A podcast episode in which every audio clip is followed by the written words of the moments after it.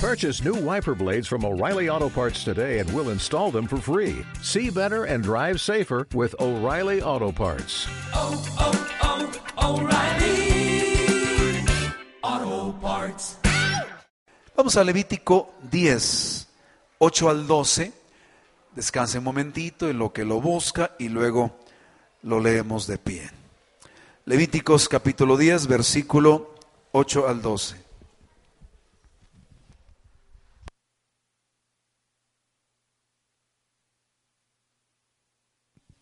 Amén. Gloria a Dios. Levítico 10 del 8, yo dije al 20, ¿verdad? Pero no, corregimos hermanos. Es del 8 al, do- al 12. Capítulo 10 del 8 al 12. Amén. ¿Dije 20 o no dije 20? ¿No, verdad? Ah, bueno, gracias hermanos. Bueno, me pareció. Eh, Levítico 10 del 8 al 12, ¿ya lo tienen? Ahora sí, póngase de pie un momentito y lo leemos. Recuerda, estamos en los, los viernes, estamos estudiando este libro y me llamó la atención estos versículos y los subrayamos desde hace algunos días y Dios nos dio estos pensamientos que vamos a compartir. Levítico 10, 8 al 12 dice así, y Jehová habló a Aarón diciendo, tú y tus hijos contigo no beberéis vino ni sidra cuando entréis en el tabernáculo de reunión, para que no muráis. Estatuto perpetuo será para vuestras generaciones, para poder discernir entre lo santo y lo profano, entre lo inmundo y lo limpio, y para enseñar a los hijos de Israel todos los estatutos que Jehová le ha dicho por Moisés. Hasta ahí, hermanos. Bueno, el 12 dijimos también, ¿verdad? Y, Mo- y Moisés dijo a Aarón y a Eleazar y a Itamar, sus hijos que habían quedado, tomad la ofrenda que queda de las ofrendas encendidas a Jehová y comedla sin levadura junto al altar, porque es cosa muy santa. Cierre sus ojos, oramos. Padre, en el nombre de Jesús, gracias por esta oportunidad preciosa. Nos acercamos a ti. Queremos bendición para tu pueblo, para los líderes, para, eh, Señor, para los maestros de las actividades de enseñanza locales, para las familias, para el liderazgo del hogar, de la familia, en el matrimonio. Queremos tu gracia, queremos tu ayuda, queremos, Señor, ser instruidos, queremos ser orientados por ti esta tarde en el nombre de Jesús. Glorifícate en gran manera por Jesucristo, nuestro amado Salvador. Estamos en tus manos. Amén. Amén. Siéntense, por favor, hermanos. El tema de esta tarde, capacitados por Dios, es lo que quiero dejar en su corazón. En los versículos anteriores encontramos la triste historia de Na- Nadab y Abiú, hijos de Aarón. Ellos eran sacerdotes, eh, ahora ya como parte de esta gran familia, porque está el padre, están los hijos varones, eh, nos falta por ahí Eleazar y otro más, eh, que fueron escogidos por Dios. Y fueron consagrados, lo analizamos también los días pasados y se les ungió. Y ya eso quedó muy claro cómo Dios los separó para la obra del sacerdocio. Ellos respondieron de manera muy positiva a lo que Dios les había dado, pero un error, una intención personal, eh, querer adelantar los tiempos, querer hacer algo que Dios no les pide, eso es muy interesante que tom- tomemos en cuenta, eh, eso los llevó a la tragedia o desató la tragedia. Estos muchachos llevan un fuego extraño en el, en- delante del Señor. Y en ese instante ellos quedaron muertos. Los sacaron de aquel lugar eh, ya sin vida, porque ellos hicieron lo que Dios no les pidió.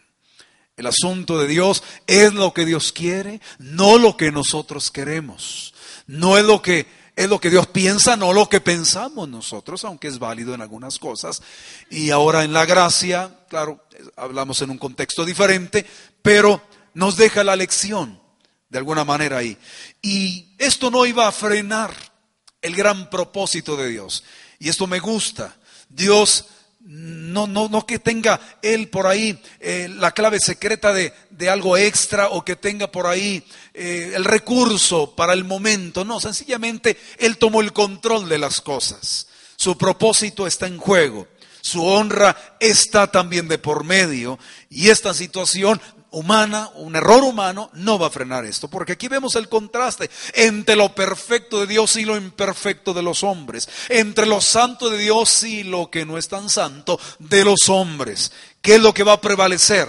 ¿Lo de arriba o lo de la tierra? ¿Lo de Dios o lo nuestro? ¿Qué va a prevalecer? Obviamente, estamos en la obra de Dios, estamos en el propósito de Dios, estamos en, en, los vínculos con lo eterno, por lo tanto, lo eterno se impone. Amén, hermanos. Lo del cielo se impone en la tierra. Por eso pedimos que se haga en la voluntad del Señor como en el cielo, se haga en la tierra también, porque es lo que tiene que mantenerse. Y hermanos, Aarón vive la tragedia y no se le permite acercarse a sus hijos, no, no se le permite estar atendiendo eh, las esequias de los muchachos ahí, de sus hijos. Él tiene que permanecer allí. Está en el proceso de la consagración allí o del clímax del servicio. Y el Señor lo pide. Amén.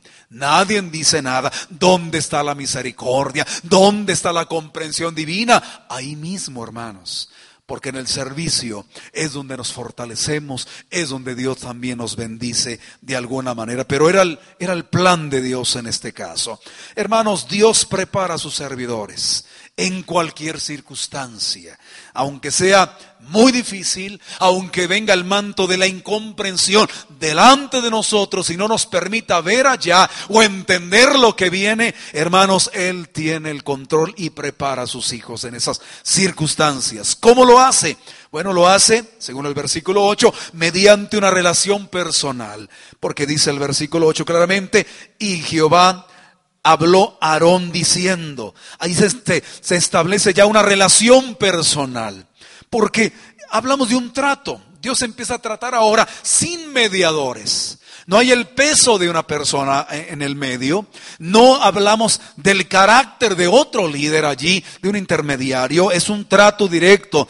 Tú y tus hijos, le dice el Señor Aarón. ¿Por qué? Porque es la primera vez que Dios habla con Aarón personalmente. Normalmente lo hacía a través de la compañía de Moisés. Como dijo Moisés. O Moisés decía, el Señor dice esto y era lo que comunicaba a, a sus siervos, en este caso Aarón y a sus hijos. Pero ahora ya no. Ahora es entre tú y yo, diría el Señor. Y ahí viene la palabra de Dios. Después de esta tragedia que ya eh, describimos, viene la palabra de Dios ahí. Podía haber dolor, podía haber eh, ahí un contraste en las emociones del sacerdote, del gran sumo sacerdote, pero viene la palabra. No tanto para fortalecer directamente, decirle estoy contigo, abrazarlo, aquellas cosas, no, no, para darle palabra, para seguir eh, tratando con él. Pero ahora se abre ese espacio. Dios lo trata así directamente. Porque hay un momento cuando debemos de caminar solos en la vida. Qué bueno es que tengamos algunos mentores, alguien que nos dirija, alguien que nos enseñe, pero hay un momento en que ahora el asunto es entre Dios y nosotros y tenemos que avanzar. Hay gente que si no siente el brazo de alguien en el hombro, se desploma, no avanza, hay confusión, hay situaciones contrarias, pero hermanos, con Dios hay que caminar solos, hay que dejar a la distancia las actividades, hay que dejar el terruño, hay que acercarnos al monte de Dios, hay que entrar a la presencia de Dios, al fuego de Dios. Aunque hay temor, sí puede haber temor, pero al final, hermanos, prevalece esa gracia que nos da su presencia y que nos dice, esto está bien. Y decir que está bien, nos, nos, sentimos motivados porque somos aceptos en el amado. Y ahora, claro, está Jesucristo de alguna manera con nosotros, pero lejos de ese roce humano, de esa dirección humana, de esas sugerencias humanas que a veces llegan eh, ahí oportunamente o desafortunadamente llegan, pero el Señor está ahí. Solamente usted y Dios, Dios con usted en el desierto, en el camino, en el servicio, en la presencia de Él. Eso es lo que tenemos que aprender en la vida, como fue el caso de Aarón, porque él, él ya estaba madurando de alguna manera.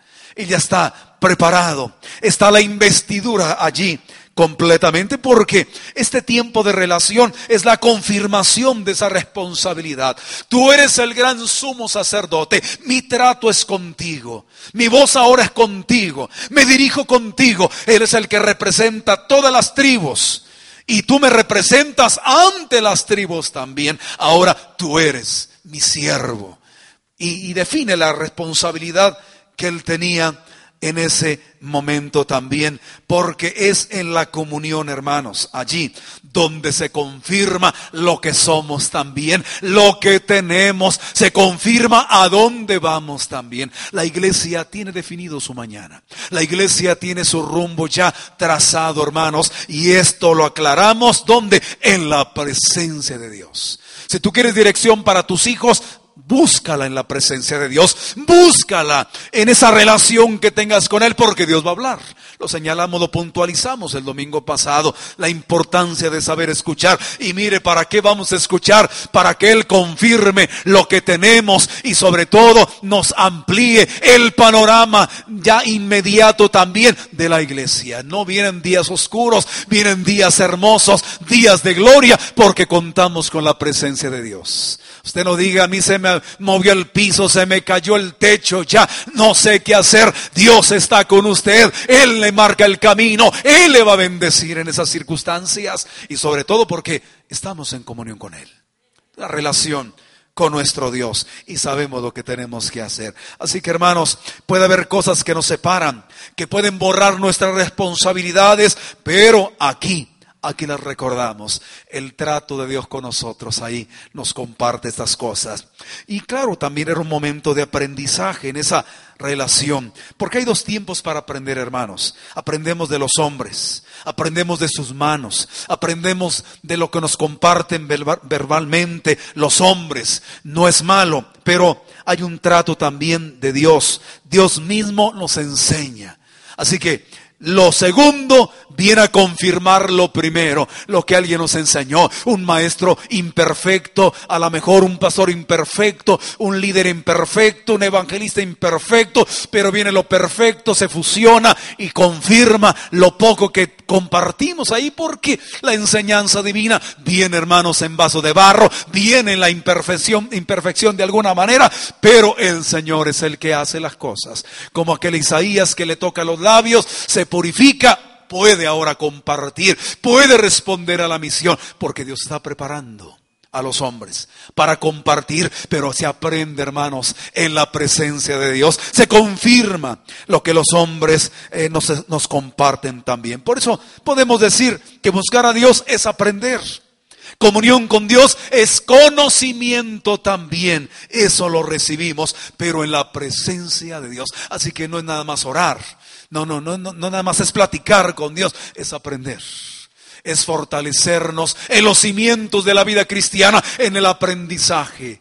Usted puede llenar su mente de notas bíblicas, eh, aprender versículos de memoria y si no entras a la comunión con Dios, aquello puede estar vedado, puede estar oculto, puede evaporarse de algún momento, pero ahí se consolida la palabra en la presencia de Dios, en esos momentos de relación con Él, cuando le hablamos, cuando lo sentimos.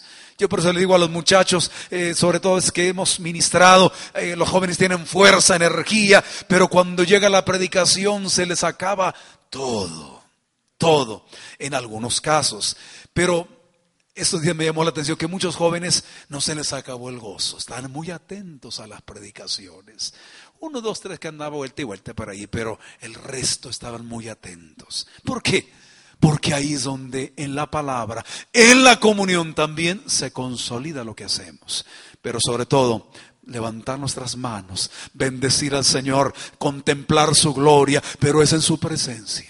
Es delante de Dios como Aarón, donde Dios va a confirmar todo lo que se ha dicho. El eco de la voz de Moisés podía estar en, el oído ahí de, eh, o en mente de Aarón también, pero es la presencia. Aquí es lo que dice, ciertamente me enseñaron bien, ciertamente esa predicación fue correcta, porque Dios me bendijo, porque mostró su gloria, porque mostró su poder a mi vida. Pero es la comunión con Dios. Ahí donde Dios se está moviendo. Por eso Dios prepara. ¿Cómo? En su presencia. Cuando viene un cambio, un mover diferente, Dios le dice, ponte a orar. Clama a mí, acércate a mí, acércate al fuego, acércate a su presencia.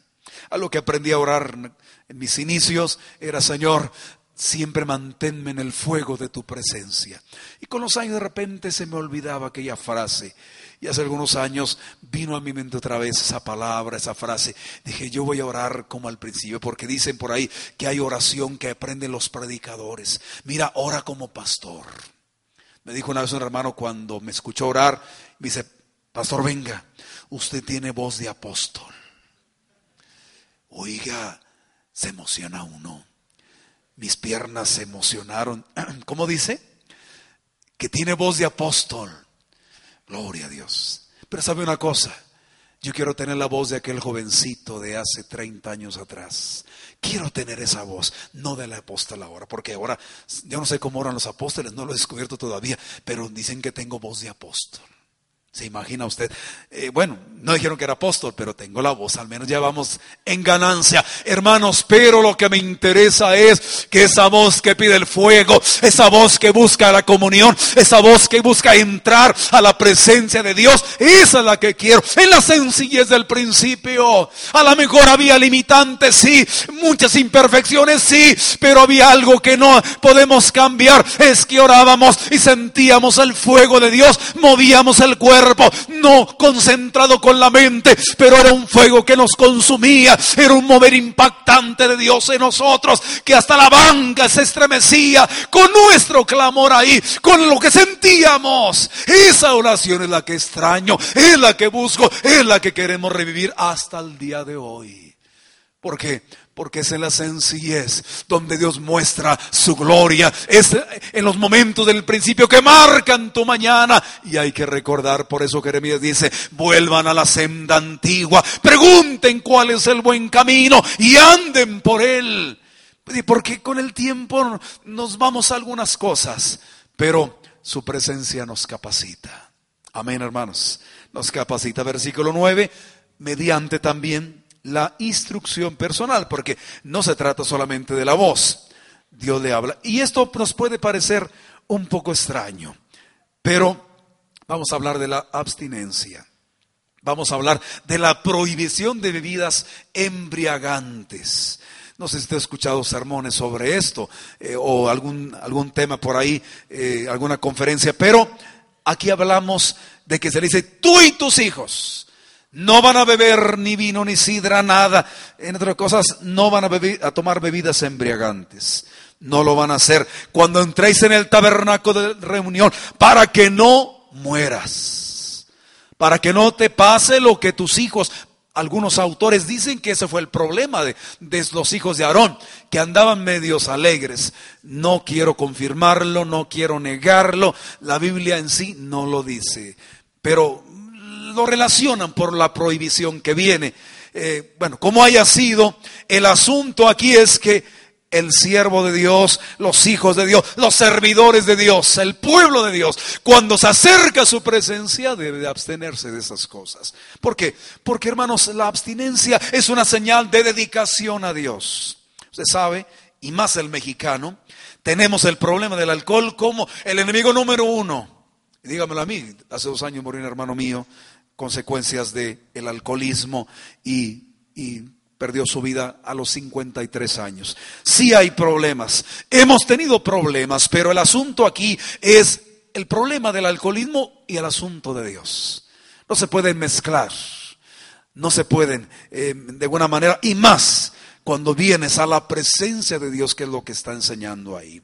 ¿Por qué, ¿Por qué había esa prohibición? Bueno, porque el alcohol genera dependencia. Usted sabe, ciertos hay grados de alcohol en la persona, aunque sean muy pocos, dicen que una copita tarda dos, tres horas para digerirse bien y, ya quitarse su efecto. Imagínense los que duran ocho horas tomando toda la noche y luego quieren ir a buscar a Dios al día siguiente como si nada pasaba. Entonces, no se puede. Hermanos, aquí la dependencia no tiene que ser en cosas así.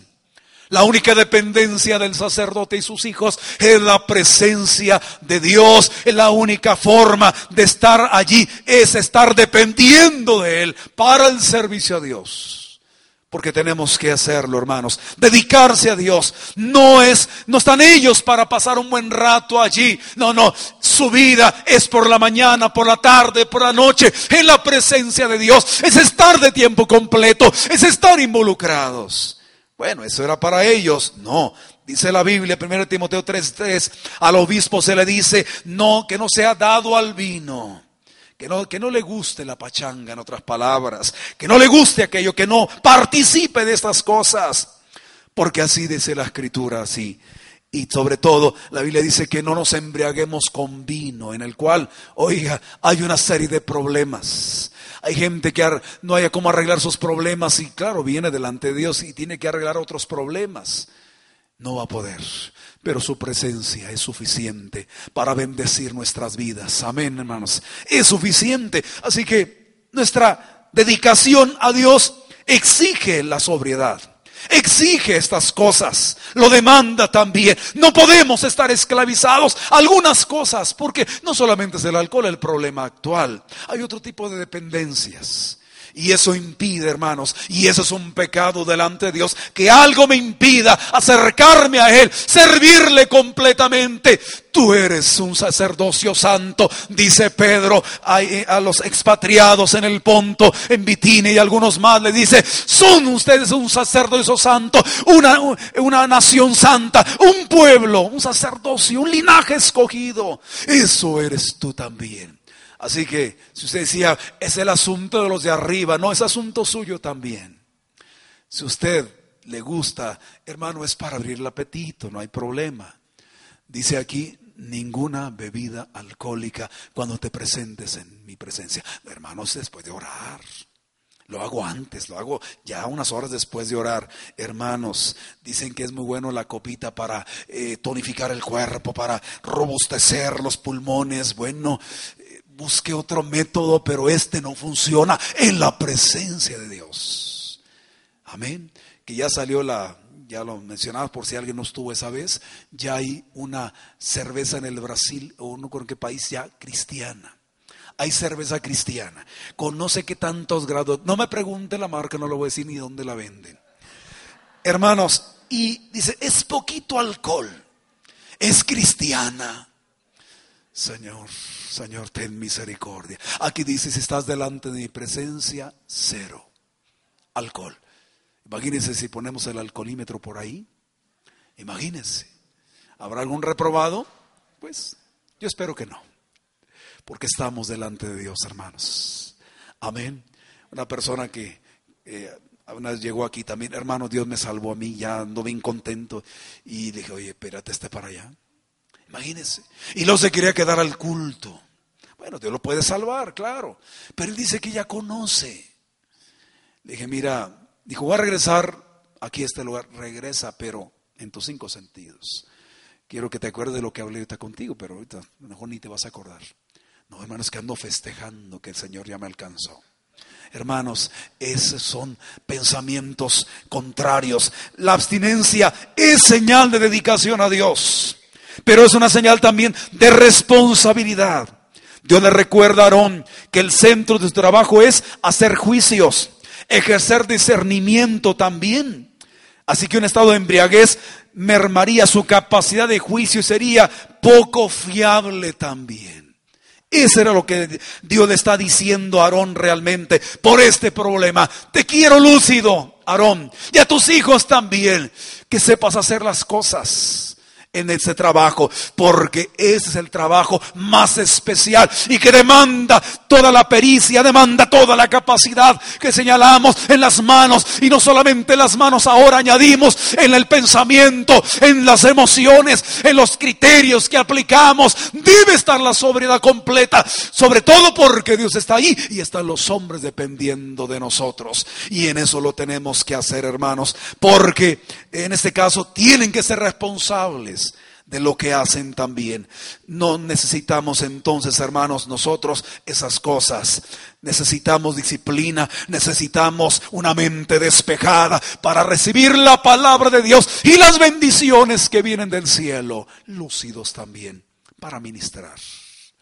Hermanos, sobre todo demanda una exigencia. Imagínense los cantantes, usted sabe, nunca un cantante profesional le va a comer un bistec antes de subirse a un estrado, antes de, pararse ante la gente y cantar, aunque tenga la voz de un jilguerillo por ahí, mañanero, aunque tenga esa voz, su estómago tiene que estar descansado también.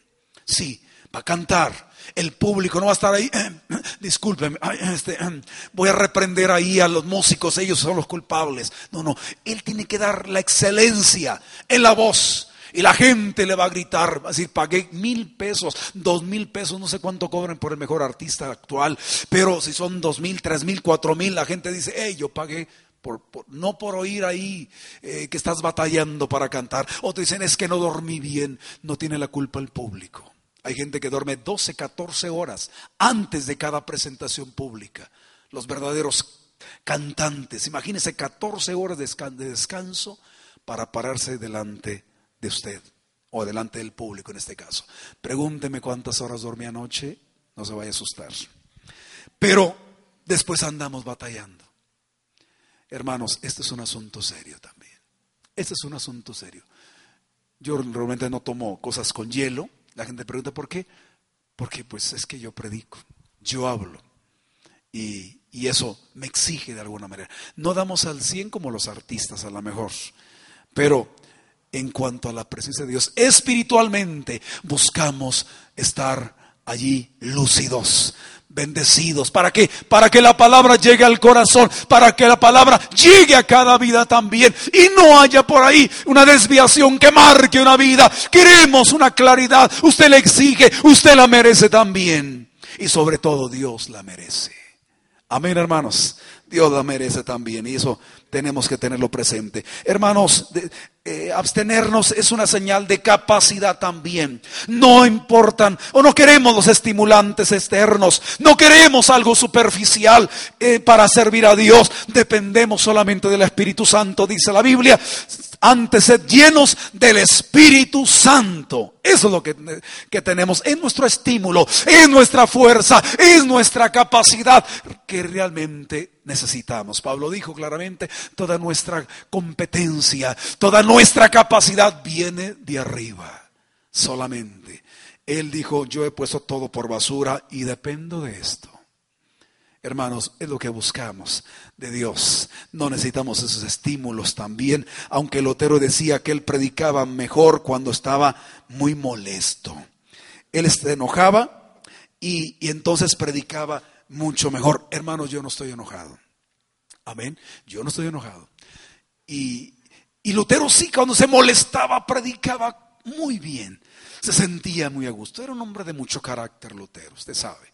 Se enfrentó a todo, a toda la jerarquía de aquel tiempo y le querían mochar la cabeza. Digo, bueno, si tuviera mil me las cortan, pero yo no niego lo que, lo que soy.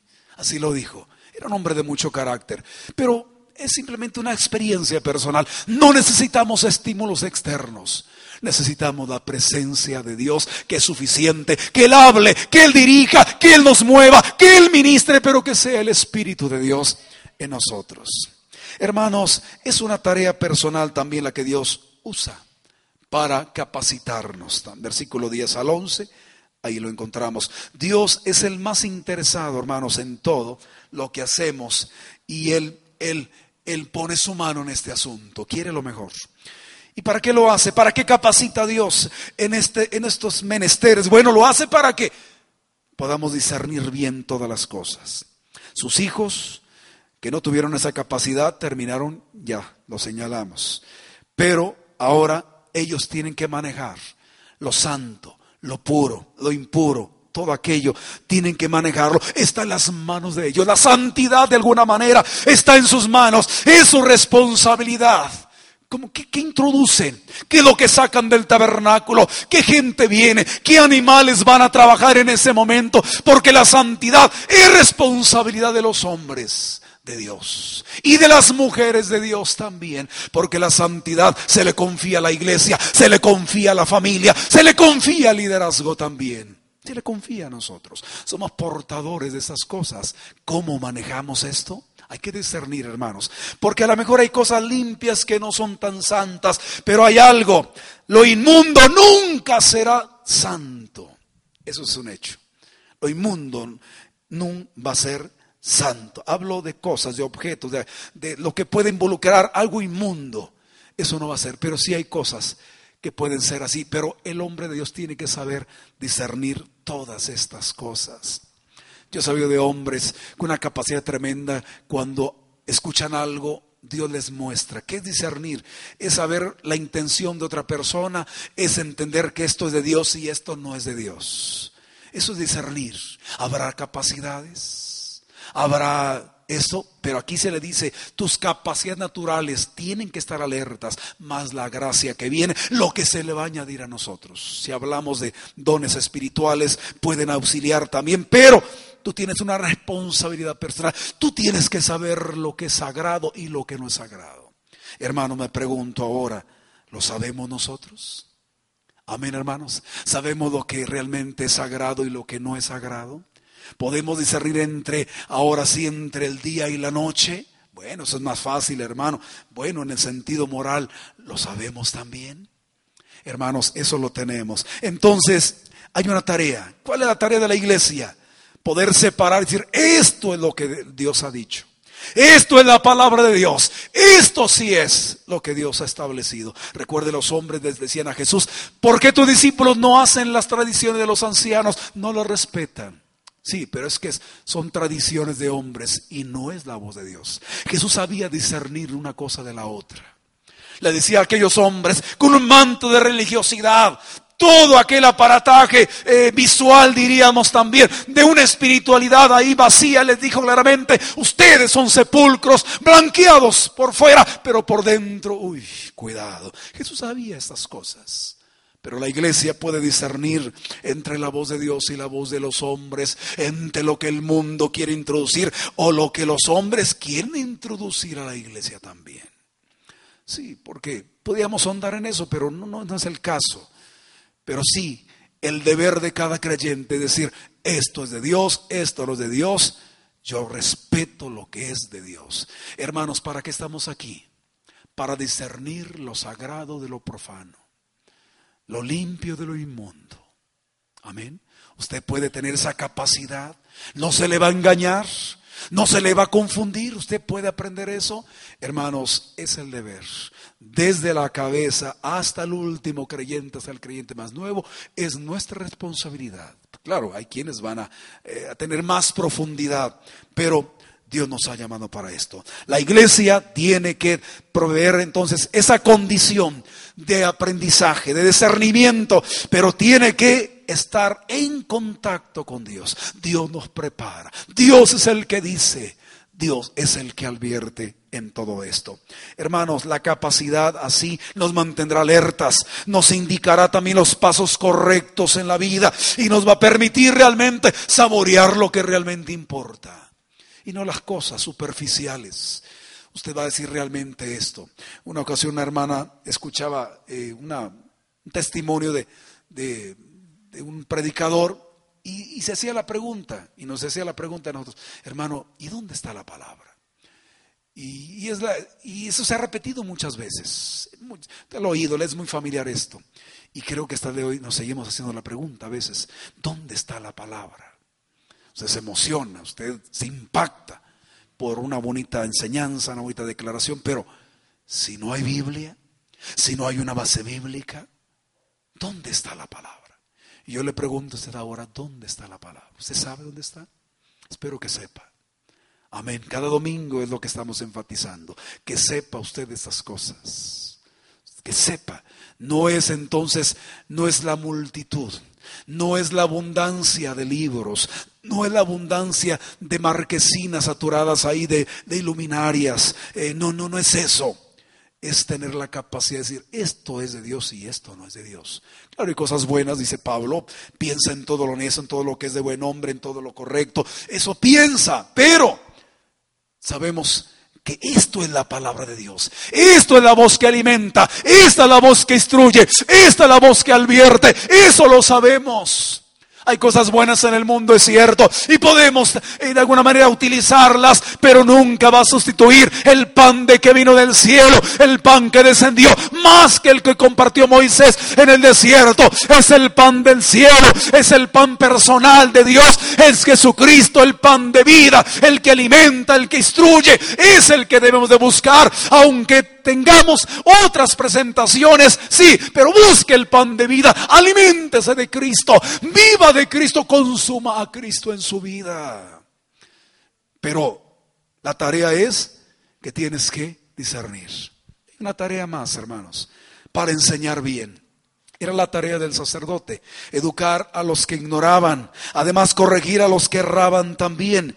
Y son indicaciones perpetuas. Esto es para todas las generaciones, hasta donde repercuta aquello. Y más adelante el profeta Malaquías dijo lo siguiente hablando del profeta eh, en aquel tiempo también diciendo estas hermosas palabras, porque de los labios del sacerdote, del sacerdote, han de guardar la sabiduría y de su boca el pueblo buscará, mire qué va a buscar de los labios del sacerdote, la ley, la ley, dice la escritura, porque es mensajero de Jehová de los ejércitos.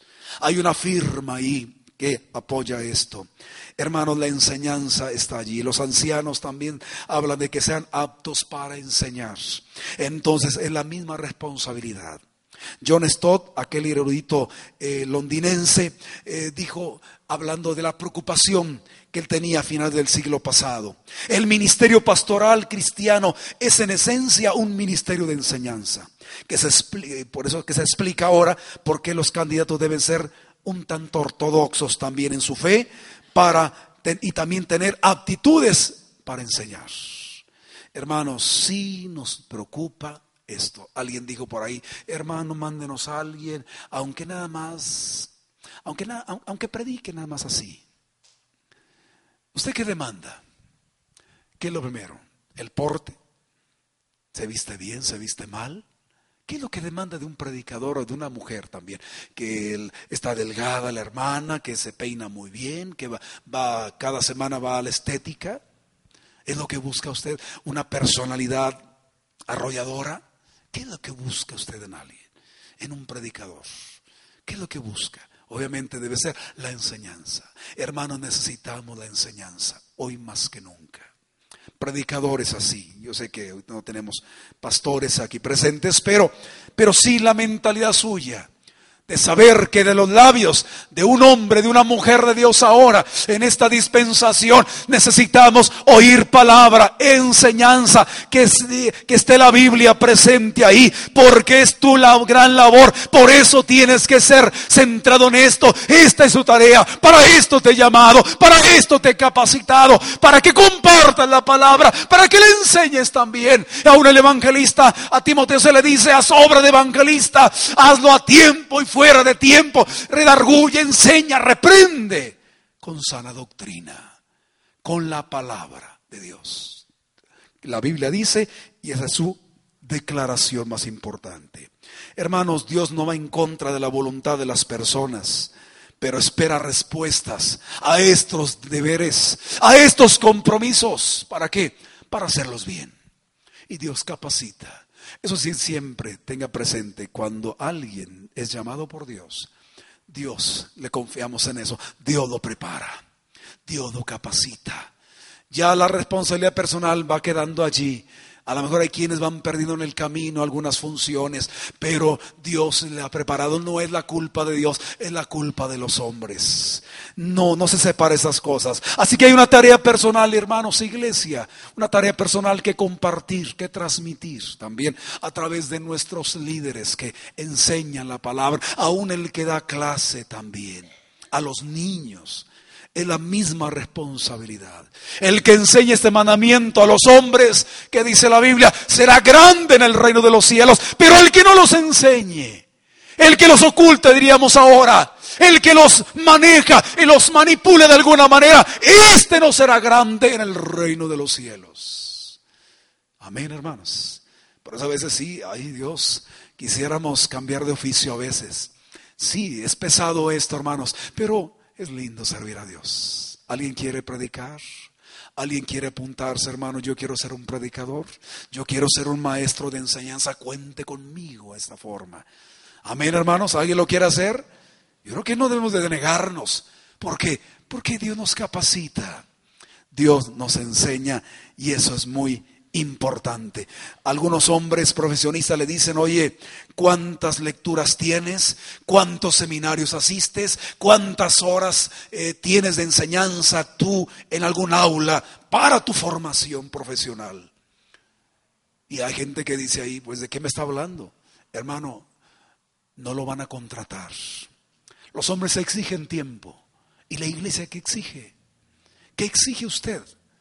De la enseñanza que se le transmita, la palabra que le comparte. Hermanos, eso es lo que tenemos que aprender, porque esa es la preocupación de Dios. ¿Quiere que las cosas salgan bien? Que no se nos caiga alguien por ahí como los hijos de Aarón. ¿Queremos eso? Es decir, que queremos que las cosas se hagan correctamente. Hermanos, busquemos a Dios. Es más, esta palabra de esta tarde tiene nombre y apellido. ¿Se lo digo? ¿Se lo digo? Tiene nombre y apellido. Pero mejor quiero que usted se lo diga a Dios, que le diga su nombre y le diga su apellido. Señor, capacítame a mí o incrementa tu obra en mi vida. Aquí estoy yo, como un arón callado. Allí callado, aunque el dolor a lo mejor hacía mella en sus emociones, pero está Dios hablando, Él está preparando. Eso es lo que realmente ahora tiene que estar en juego, como sea. Pero Dios te prepara. Póngase de pie, por favor.